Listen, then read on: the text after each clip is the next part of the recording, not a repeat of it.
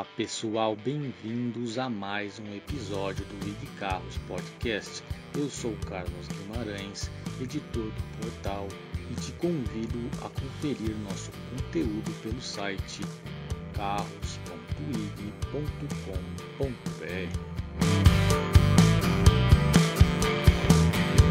A Nissan detalha o desenvolvimento das células a combustível no Brasil. A tecnologia vem sendo desenvolvida em parceria com a USP e promete ser o futuro dos carros eletrificados, diz a fabricante.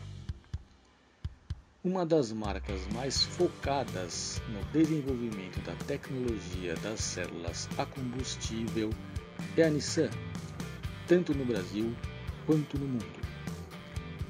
Desde 2016, a fabricante investe no projeto e-Biofuel Cell, que utiliza etanol com uma mistura de etanol e água para alimentar a célula. De acordo com a empresa japonesa, a tecnologia permitiria ao carro elétrico obter uma autonomia de mais de 600 km, o que se iguala ao patamar dos elétricos com maior autonomia do Brasil. A tecnologia funciona da seguinte forma: a energia é gerada na célula combustível como resultado de uma reação química entre o hidrogênio transportado pelo veículo e o oxigênio do ar. Um conversor elétrico localizado abaixo da célula combustível ajusta sua voltagem para a do motor elétrico, que alimenta o sistema. A tecnologia tem potencial de longo prazo para complementar os motores de combustão interna, sistemas híbridos plug-in e veículos elétricos a bateria, e poderá ser uma alternativa aos veículos elétricos a bateria. Mas em que fase está o desenvolvimento da Nissan? Será que em breve veremos carros com essa tecnologia nas ruas? Confira o nosso podcast com a entrevista com o engenheiro-chefe da Nissan no Brasil, Ricardo Abi, e descubra. Oi pessoal, agora a gente está tá com o Ricardo Abi, que é engenheiro-chefe da Nissan, né? É, a gente vai agora abordar um pouco mais o assunto do, das células de combustível, né? Porque a Nissan está fazendo um desenvolvimento em conjunto com a USP, né? Uhum. É, e aí eu queria saber, eu queria entender como é que surgiu essa iniciativa, né? Quanto tempo faz que vocês estão desenvolvendo e é, enfim, é, é, qual que vai ser a, o, o, que, que vocês têm feito mais recentemente, né? Uhum. É, a gente vem trabalhando ali, mostrando o primeiro protótipo em 2016, né? Foi no, na, nas Olimpíadas, que foi aqui do Rio de Janeiro, então foi a primeira vez que a gente trouxe um protótipo. Ele utilizava uma a tecnologia né, um pouco anterior a essa que a gente vem trabalhando. Ele tinha um reformador externo para produzir o, o hidrogênio. Né? E hoje a gente, com a iniciativa de reduzir tamanho, é, para, vamos dizer assim, reduzir o tamanho, deixar o sistema mais simples, a gente está indo para um reformador interno. Então, então ele vai fazer na célula é, produzir o hidrogênio e vai gerar eletricidade também. E o Brasil é um protagonista nesse desenvolvimento? Sim, hoje a gente trabalha é, com a Nissan do Japão, né, que a gente ah, chama então NRC, que é o Nissan Research Center.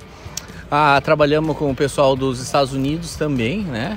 E o Brasil, né? Então o Brasil é líder nessa, nesse desenvolvimento de célula combustível com etanol. Claro, com o suporte da, da nossa matriz. Né? E vocês têm feito testes mais recentes, assim, que pé que está hoje o desenvolvimento, já considerando esse novo modelo de célula de, hidro, de, de combustível que você, que você comentou? Isso, a gente está trabalhando ainda numa fase de pesquisa ainda, né? Existe mais alguns anos de pesquisa e finalizando a pesquisa vai para a parte de desenvolvimento, né? Que entrega, vamos dizer assim, para a engenharia para fazer é, é, é, aplicação num veículo específico, né? Então, a, teoricamente a pesquisa aí vai até em torno de 2025, assim, depois que entraria essa segunda parte. E aí, você diria que então depois de 2025 pode, a gente pode começar a ver carros já recebendo essa tecnologia? É, existe, ou demora mais? Existe um tempo, né, ainda, porque você faz o acoplamento da tecnologia com o veículo, né? Então ainda não está bem definida essa data, né? Mas com certeza, né? O objetivo é ter quanto antes a tecnologia. E como é que essa tecnologia, né? Os carros com essa tecnologia vão se relacionar com a, com a tendência que, enfim, é mundial aí, é bem forte dos carros elétricos, híbridos, né?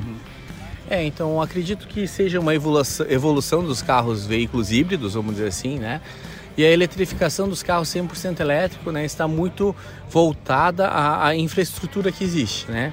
Acredito que hoje já vem funcionando bem, principalmente nos grandes centros. Né? Então você tem já uma infraestrutura elétrica ou se você instalar um carregador em casa.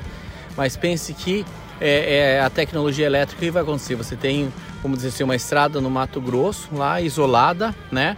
E às vezes não tem nenhum posto de combustível, né? Ou melhor, já tem um posto de combustível, mas você ter um posto de recarga rápida né, é muito difícil ter essa infraestrutura. Então a Nissan acredita que essa é uma das tende da tendência da eletrificação, né? E vai com certeza, eu acredito que é, uma hora vai até substituir a hibridização, né? Considerando a eficiência da, da célula de combustível. E você destacaria também algumas desvantagens, eventualmente vocês já observaram no desenvolvimento, ou alguns desafios? Sim, a gente faz ainda todos os estudos de mercado para definir qual o produto mais adequado, né? Mas com relação a algumas tecnologias, ela trabalha com altas temperaturas. A gente já tem soluções para trabalhar com altas temperaturas, né? A gente trabalha com metal suporte e outras tecnologias que conseguem suprir. Hoje seria mais o desenvolvimento mesmo vamos dizer assim, é, chegar numa eficiência ideal, né, num tamanho ideal, né, e num custo ideal, né. Esse, Esse é um dos maiores desafios. desafios. Uhum. E aí, quando isso conseguir, quando vocês conseguirem alcançar isso, é, é aí que você vai ver que é, vai conseguir substituir bem, bem legal a, a, tecnologia de híbridos, então. Isso, assim, eu acredito que ainda a tecnologia vai conviver com os veículos híbridos, né? Entendi. né? Então, eu acredito que até depois de 2030 vai ter os híbridos, né? mas talvez seja uma tendência futuro, né? A gente ainda tem que é, confirmar essa tendência de mercado. Ah, então vai para um SOFC e vai para um veículo 100% elétrico, né? Que eu diria que seria talvez o ponto mais de hum, mais eficiente, né? E o híbrido, querendo ou não, existe uma combustão, Sim. né? E talvez dependendo do nível de combustão, a hibridização não atenderia. E a Entendi. célula de combustível, né? Como ela não tem uma queima, né? Ela não tem um, não é um motor a combustão, ele vai trabalhar com uma, com uma reação eletroquímica, né? E isso vai gerar um baixíssimo nível de CO2. Entendi. É um assunto muito novo, né, pessoal? É, assim, é, acho que são poucas as informações que já se divulgam, porque né, o desenvolvimento está sendo feito agora para isso realmente chegar para os clientes no futuro, né? Mas é bem interessante a gente começar já a analisar essa situação, né? Esse, a chegada dessas novas tecnologias. E, e as concorrentes, vocês têm visto fazer alguma coisa similar também? Vocês têm, vocês têm essa iniciativa com a USP, né? Uma coisa bem científica ah, mesmo? Isso, Os concorrentes a gente verifica né, uma certa tendência, a célula de combustível etanol. Né, mas acredito que ainda a Nissan hoje vem né, sendo a líder nesse é, segmento, nessa pesquisa. Claro, a gente vem procurando mais parceiros no Brasil, não só o IPEM, né, para que com o objetivo de tentar sempre acelerar esse desenvolvimento, né? Então, mas assim, realmente eu acredito que tem outras empresas também interessadas no, no sistema. Sim, isso aí. Então, para a gente não se delongar demais, vamos fechar aí com, com a nossa entrevista de hoje. Mas no mais, continue com a gente, vocês vão ver mais detalhes. Fortíssimo abraço.